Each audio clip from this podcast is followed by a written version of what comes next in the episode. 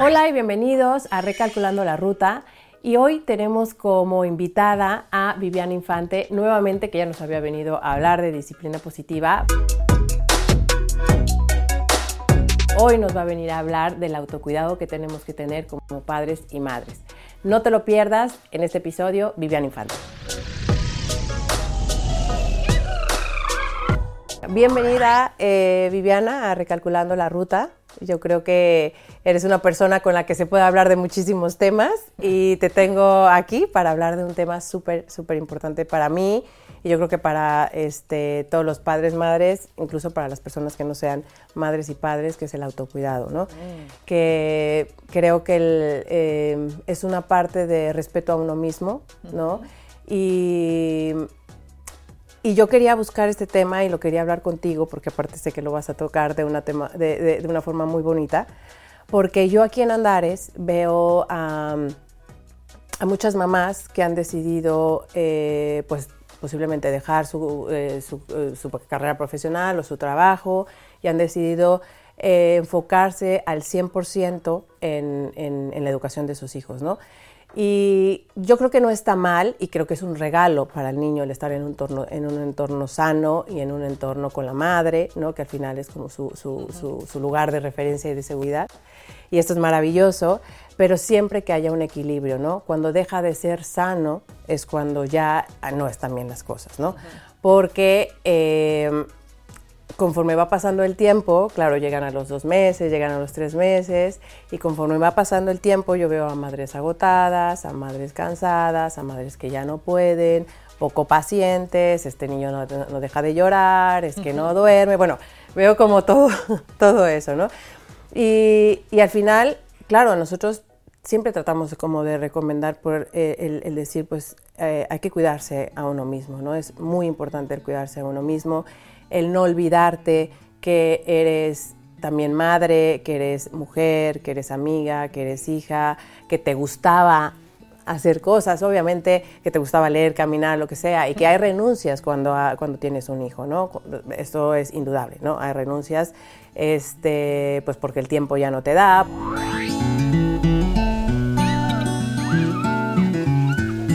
Quiero preguntarte, eh, ya entrando en el tema, el por qué es tan importante eh, el autocuidarse. Enfoquémonos en las madres y en los padres, ¿no? ¿Por qué es tan importante esto? Bueno, pues fíjate, ahora que lo que queremos es, promover eh, contextos donde haya respeto mutuo y sí que estamos muy pendientes de, respetar al niño, de conocer al niño, como tú bien dices, ¿no? Muchas madres que, oye, que vuelcan toda su energía, que se forman, que se preparan y efectivamente cuidan muchísimo esta parte de, entender qué puede estar pasando con el niño y tener todos los recursos para hacerlo de la mejor manera posible. También intentando mm, la, otra parte de, respetar, pues, pues oye, lo que, lo que esté a nuestro alrededor, en el entorno que vivamos y tal. Lo que pasa es que ese respeto mutuo siempre tiene que ir acompañado por el respeto por uno mismo. En el momento que eso se descuida, en el momento que yo respeto demasiado las necesidades de mi hijo y, em, y, pongo muy al final de la lista, incluso olvido mis propias necesidades, eso antes o después va a pasar factura, porque, mm, porque claro, hay que cuidarse siempre, ¿no? Entonces, eh, claro, en el momento que, esto sucede, al final, toda esa energía tan brutal de intentar ser esa madre perfecta, de dar con mi hijo, de, se ve absolutamente truncado porque yo emocionalmente o físicamente o psicológicamente no lo puedo hacer bien. No es que no, no, no quiera, no, no puedo. ¿Por qué? Porque, porque no me he cuidado, porque no, no he tenido en cuenta mis propias necesidades. ¿no? Entonces, eh, cuando siempre que trabajamos con las familias, tenemos que hacer mucho trabajo en este sentido. Además, hay una cosa muy particular que nos pasa, eh, que es, y aquí mm, tiene una lanza un poco hacia, hacia, hacia la mujer, eh, realmente las mujeres no nos han enseñado a, o sea, nos sentimos mal por pensar en nosotras. Sí.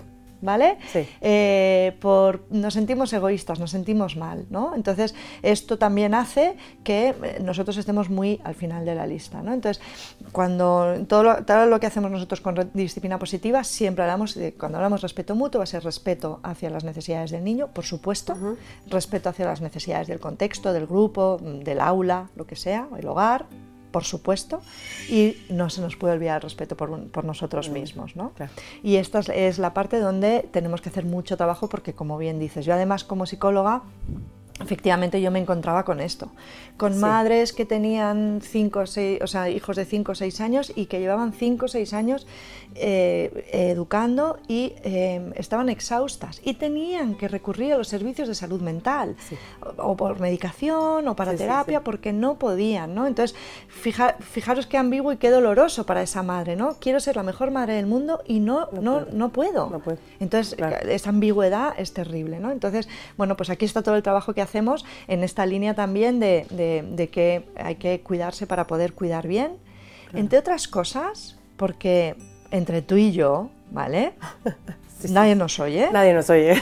Educar es el trabajo más duro y más difícil que Totalmente. tenemos entre, entre manos.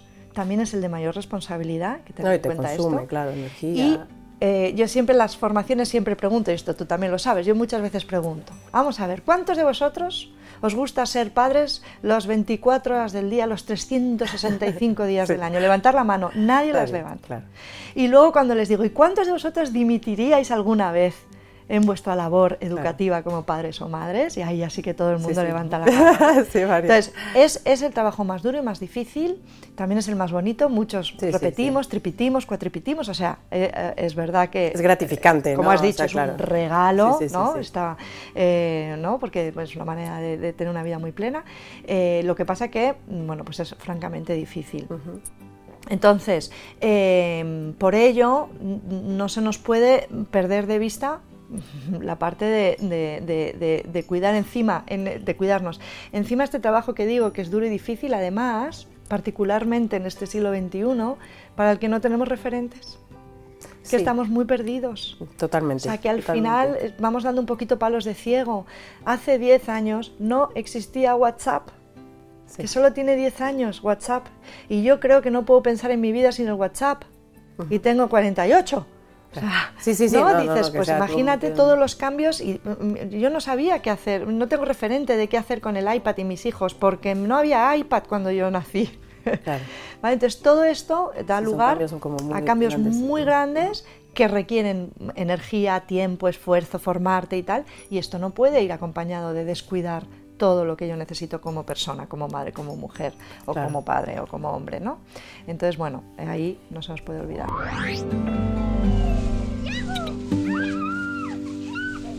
Yo creo que también, o sea, ahora mismo hay, es verdad lo que decías de la mujer, ¿no? Que no nos permitimos, ¿Nos sentimos mal? nos sentimos mal. Por pensar en nosotras. Exactamente. O sea, yo ¿no? lo pondría si nos sentimos mal por en la pensar en última, nosotras. en la- ¿no? Sin embargo, y, y- y justo por eso nosotros como que nos cargamos, no es que los papás no lo hagan, ¿no? Los padres también tienen una gran responsabilidad y también llegan agotados, porque yo también siempre les doy ese valor a los padres, que es como que llegan agotados y encima, ¿no? Tienen que también. Sin embargo, también las, este, nos vamos cargando las mujeres muchísimo, ¿no? Es como que no sabemos realmente este, como tener como esa línea, ¿no? De respeto. Es como nos vamos cargando, queremos ser la mamá perfecta, porque yo hablaba de las mamás que han dejado de ser, pero también las madres trabajadoras, este, que han, que quieren llegar a todo, ¿no? Y que lo quieren hacer de una, eh, a- o sea, a toda costa, ¿no? Cueste lo que cueste. Quiero llevar al niño a las extraescolares, quiero hacer esto, quiero que me vean bien, quiero que me vean feliz, quiero que me vean guapa, quiero que me, o sea, todo eso, ¿no? Y ser la madre perfecta. ¿Qué mensaje es el que nosotros le estamos dando al niño, a nuestros hijos con esto? Pues la verdad es que les estamos dando un mensaje que no les ayuda a nada, porque claro, eh, eh, los niños aprenden por, por observación, nosotros somos sus modelos. Entonces, si yo tengo al lado un padre y una madre absolutamente abnegados o entregados a la causa, que no se cuidan, que no tienen vida social, que, no, que solo viven por y para la familia, que, que- que priorizan muchas otras cosas antes de sus propias ilusiones, sueños, proyectos, bueno, pues eh, a lo mejor mi hijo repite este modelo. O sea, que al final estamos enseñándoles a no, a no pelear por sus proyectos y sus sueños, porque es como, oye, mi padre pues se, entregó a la causa, pues entonces yo también. Eh, entonces, ¿no? Entonces, y esto al final, como bien digo, tenemos las em, consultas llenos de problemas de personas que no están satisfechos, que están exhaustos eh, por, por, estas exigencias, sean o no sean padres, sino por las exigencias con las que han sido criados y que creen que tienen que eh, ser eh, completamente perfectos en su área, ¿no? Sí, y yo creo que la, la, la excelencia o la exigencia, la perfección no existe, ¿no? No, no existe, pero eso le pone como un listón muy grande a los niños, ¿no? Mm, es como, tengo que llegar a Claro. ¿no? Y, es como algo, como una carga muy grande que tienen que tener desde chiquitos. Mm, eso es, y entonces eh, luego pues claro, y ahí se van a equivocar, entonces van a, ocultar los errores, son todas estas cosas, al final es todo un efecto bola de nieve, ¿no? ¿Cómo voy a mostrar que me equivoco, que yo también, o que soy imperfecto? Y claro, yo siempre digo a las familias, digo, fijaros, el mejor regalo que le podéis hacer a vuestros hijos es llegar a casa cada día y contarles un error que habéis cometido y lo que habéis aprendido con él. Ay, qué bonito. ¿No? no, pues, no solo esto que hacemos de, que, le agradecemos al día. Sí, sí, agradecer al día, que esto también está muy bien, por supuesto. Eh, acompañarlo también de, oye chicos, fijaros, ayer me dejé las llaves y estoy encantada porque es que he aprendido ya en el sitio donde sé que no me las voy a volver a dejar. Y este tipo de cosas, el ver que mamá es imperfecta, que papá es imperfecto, que se, nos podemos enfocar en soluciones, es todo esto que crea este contexto de, bienestar y de cooperación y de no sentirme juzgado y de no tener que ocultar lo que me pasa o lo que, o lo que me ha sucedido por miedo a lo que vayan a pensar o porque vean que soy imperfecto. ¿no? Claro. ¿Mm? No, y eso es muy bonito, es súper chulo, ¿no? El poder compartir también tus errores porque siempre tendemos como a tener como esa mejor cara, ¿no? De mm. nosotros no nos pasa nada, ¿no? Este, no nos enfermamos, no podemos mm. estar tristes, no podemos eso, y somos seres humanos, ¿no? Al final no nos podemos mm. olvidar de eso y no podemos enseñarle, eh, dejar de enseñarle eso a nuestros hijos, ¿no? Y mira, hay una cosa que yo veo que, este, que nos cuesta mucho trabajo, yo creo que a los seres humanos, por lo mismo que hemos vivido, venimos de una educación distinta, ¿no? De sometimiento, ¿no? De que veíamos como el modelo de educación de antes, eh, que nos cuesta muchísimo trabajo pedir ayuda, hmm. ¿no? Porque para estar bien y para llegar a todo necesitamos ayuda, hmm. ¿no? Y, realmente eh, las madres a veces, justo, ¿no? Lo que decía, ¿no? Nos cargamos como de tanto, de tanto, tanto, eh, incluso el padre también, ¿no? El decir, ¿sabes que necesito 10 minutos? O sabes que me quiero ir a salir a caminar o me quiero hacer esto, porque cuesta tanto pedir ayuda. Cuesta pedir ayuda y cuesta delegar un poco. La parte de delegar, porque al final, como lo hago yo, pues al final mm, no doy baza que otros lo hagan, y entonces también los niños exigen, porque se acostumbran a que sea mamá quien me bañe, que sea mamá quien me dé la cena o quien me acueste, y entonces... Pero también hay un tema de que la, eh, mucho pasa en las mujeres, ¿eh? De la mamá gallina, ¿no? De, Este, es que no lo puedes hacer padre o quien sea no va a ser mejor que yo. Claro, está. Es un no sabemos que lo, que lo que lo que acaba pasando es que al final es venga, no lo va a hacer como yo quiero que lo haga, así que prefiero hacerlo yo y entonces claro. Y fíjate, al hilo de, que siempre en disciplina positiva hablamos de pertenencia y contribución y que necesitamos que las personas, y siempre digo, si una persona, tienes una persona deprimida mm, a tu lado, haz que se sienta útil pídele que te ayude en algo, que haga algo donde se sienta útil. Pues exactamente lo mismo, es, yo muchas veces a las madres les digo, pedir ayuda a vuestros hijos, pedir ayuda a vuestros maridos, es la mejor manera de promover el que se sientan útiles, el que se sientan tenidos en cuenta, porque también participan en lo que está pasando y no solo tú. Eh, tal y, pedir ayuda no es solo el reparto de tareas, es sentirme útil. Entonces, en algo como, oye, necesito ayuda, necesito irme unos, unos días, o sea, necesito ir a nadar un par de veces.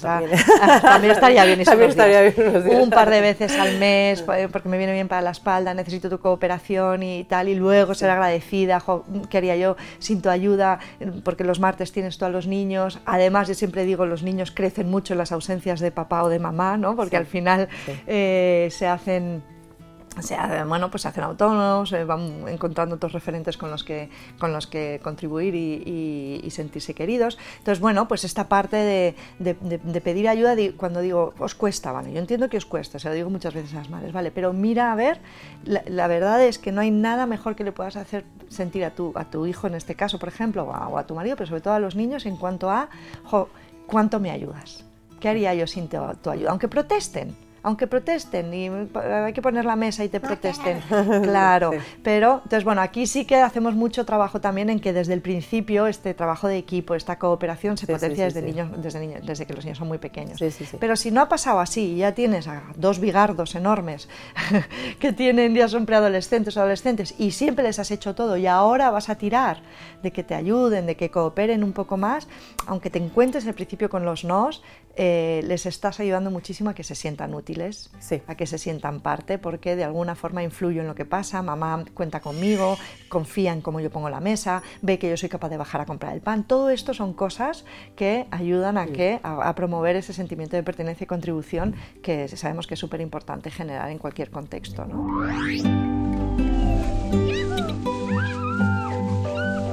Yo creo que se vive como entre la culpa y como siempre tenemos como que tener en el día nuestras listas ¿no? de prioridades, tengo que mm. hacer esto y demás, ¿no? ¿Y tú crees que sea egoísta el ponernos, porque a veces no aparecemos en esa lista, de, bueno, regularmente no aparecemos en esa lista de prioridades. Estamos muy al final. Y si queda tiempo, sí, eso me doy un baño, Exacto, y, regularmente ni queda tiempo ni nada, ¿no? Porque todo se... Pero es egoísta el ponerte en, este, o en primer lugar en esa lista de prioridades porque se vive con culpa, ¿no? El, el, el, decir, necesito un tiempo para mí, mm. necesito... Yo, se vive con mucha culpa. Con mucha culpa. Yo creo que lo que hay que hacer es darle la vuelta a la tortilla con respecto, y además es verdad con todo lo que estamos diciendo, que, que, que se entienda que no es cuestión de un deseo, de una preferencia, sino que es un deber que tiene que tener eh, una madre o un padre en cuanto a cuidarse, porque si no cuida, no va a poder cuidar bien, no va a poder educar bien. Esto es absolutamente neurológico. En el momento que yo tengo mucha carga mental, mucha carga, no, y no, no salgo como a nadar, eh, ¿no? estoy buceando y no salgo a coger aire, me voy a ahogar. Yo siempre digo que lo intentemos visualizar como el que tiene una jarra de agua hirviendo, ¿no? Cada día tú tienes una jarra de agua hirviendo donde van entrando muchas cosas, que no solo es la educación, ¿eh? Trabajo, contratiempos, oye, noticias que nos dan, eh, ¿no? Muchas cosas que nos puedan tener asustados, oye, un, problema en el trabajo, un problema de salud, y todo eso es como si fuese una jarra de agua hirviendo. Y esa jarra se va llenando. Si yo tengo la jarra muy llena eh, y tengo cualquiera de las dificultades normales de la crianza, que ya sabemos que son muchas, y de los retos con los que nos topamos, oye, un niño de, tres años completamente en, plena rabieta, eh, fuera de sí, eh, cualquier cosa, y yo mm, viene ese nuevo reto a esa jarra de agua hirviendo, ¿qué va a pasar con el agua? si yo tengo la jarra completamente llena y me viene un reto nuevo, me viene una dificultad de crianza nueva, ¿vale? ¿Qué va a pasar? Que desborda. ¿Y sobre quién va a caer ese agua hirviendo? Sobre las personas que más queremos, que son nuestros hijos, nuestra pareja, ¿vale? Entonces yo a las madres les, les, les hago un poco que entiendan, venga, vamos a hacer una cosa. Eh, vamos a intentar no tener la jarra tan llena. Y la única forma de no tener la jarra tan llena es encontrar pequeñas cositas en el día a día que yo puedo hacer o en las semanas que me ayuden un poquito a vaciar esa jarra. ¿Vale? Pues yo qué sé, pues porque un, par de veces al mes quedo con amigas a, a, charlar y a tomarme un vinito. O porque me voy al cine. Alguna cosa, o porque me voy a Pilates. Alguna cosita cosas que, que, tenía abandonadas, como decías al principio, que me, sé que me gustaban y que tengo abandonadas, retomarlas, ¿vale? De tal manera que entonces yo... Mm, esa jarra de agua hirviendo, la vida va a ser la misma. Yo voy a tener los contratiempos, voy a tener un problema de trabajo, voy a tener un problema de salud, voy a tal, pero a lo mejor la jarra no está tan llena porque la he vaciado y me viene la rabieta del niño. Entonces a lo mejor ahí no se desborda el agua. Y esta es un poco la idea. Yo muchas veces a las madres que se sienten mal por cuidarse digo, darle la vuelta a la tortilla, porque en el fondo estáis haciendo un esfuerzo aún porque sentís mal por ello. Sí, sí, sí, sí, y, indirectamente es lo mejor que podéis hacer por vuestros hijos. Indirectamente. Porque al final el ver una madre que se cuida, una madre que llega de mejor humor el día que se ha ido con sus amigas de, risas, eh, tiene más ganas de lidiar con la semana pues porque tiene su, su, espacio, su, espacio, su tal. ¿no? Entonces esto es beneficioso para los niños.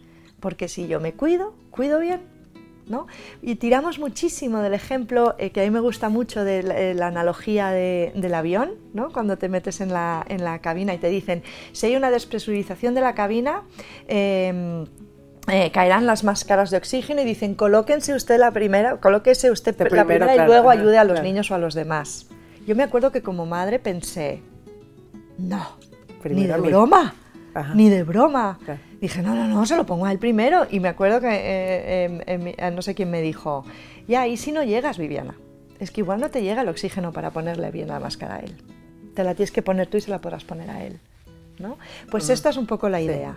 ¿no? El, este, este autocuidado que nos cuesta tanto y que nos sentimos mal y que nos sentimos mal por pensar en nosotras, ver un poquito más a medio y a largo plazo. No te quedes con el corto plazo. Claro. El jo, a medio y a largo plazo, además del tipo de modelo de madre que estoy mostrando. No, y es un Encima- modelaje, es una enseñanza, ¿no? Porque justo te iba a preguntar eso, ¿no? El cómo enseñamos ese respeto y ese Claro. autocuidado a nuestros hijos, ¿no? Y es modelando, pues, que también nosotros tenemos ese espacio y que nos Porque que- cuidamos, ¿no? a mí me gustaría que mis hijos o mis hijas se cuiden. Claro. Lo tengo clarísimo. Yo no quiero un niño o, o un, o un adulto, un hombre, yo tengo dos niños, ¿no? Eh, que, que- que- que no miren por esta parcela que les pueda ayudar a, a sentirse mejor y como más equilibrado porque tenga sus pequeñas aficiones, su tiempo para sí, su tiempo para la familia, su tiempo para amigos y por supuesto sus responsabilidades, ¿no? Entonces, nada, apostar por, Por, por cuidarse, ¿no? por cuidarse. ¿Cómo pasaría, o sea, cómo crees que pasa factura el no cuidarte? El... Al- yo particularmente lo veo muchísimo en problemas físicos y psicológicos.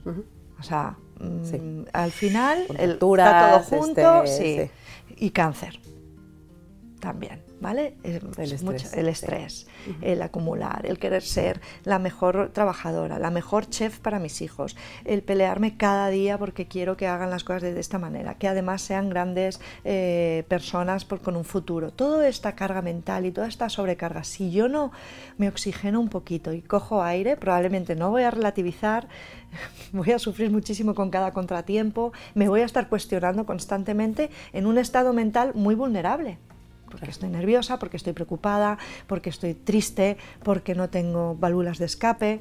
¿no? Entonces, por supuesto que a nivel, a nivel salud mental, eh, tal, pero a veces la salud mental se plasma a, a través del cuerpo, ¿no? A través de Sí, sí, todo se va- alergias, de, bueno, de lo que sea. De No, el cuerpo cosas. habla, ¿no? El cuerpo, El cuerpo habla. La última cosa que te quería preguntar es, o ¿qué consejos, dame dos o tres consejos para darles a los padres y a las madres eh, para empezar con poquitas cosas? Porque es grande, o sea, hay veces que cuando tú dices "Es- Mm. esto es imposible, ¿no? El salirte abajo cinco minutos a respirar es demasiado, ¿no? O sea, ¿cómo podemos empezar con pequeñas, con pequeñas cosas? Pues mira, yo creo que aquí está la parte de, de- de, sobre todo cuando, cuando el momento vital lo, lo- es, es propicio, pues porque ya no tenemos esos bebecitos frágiles, sí, frágiles, sí. donde ya la lactancia eh, no, no es eh, el 100% de, de- de la vida de mi hijo y donde yo ya puedo tal, creo que una de las cosas es eh, delegar en el padre o, eh, o- o madre, ¿vale? O sea, esta parte de la, la pareja, en cuanto a que eh, también demos espacio a que la otra persona, el otro cuidador importante de mi hijo, si lo hay, ¿vale? Habiéndolo, en algún momento sea el que se encargue a solas de cosas y yo ahí irme, Sí. irme, marcharme. Una horita, me voy a dar un paseo. Pequeño, los martes. Pues tú haces el baño y la cena los martes y yo me voy a pasear.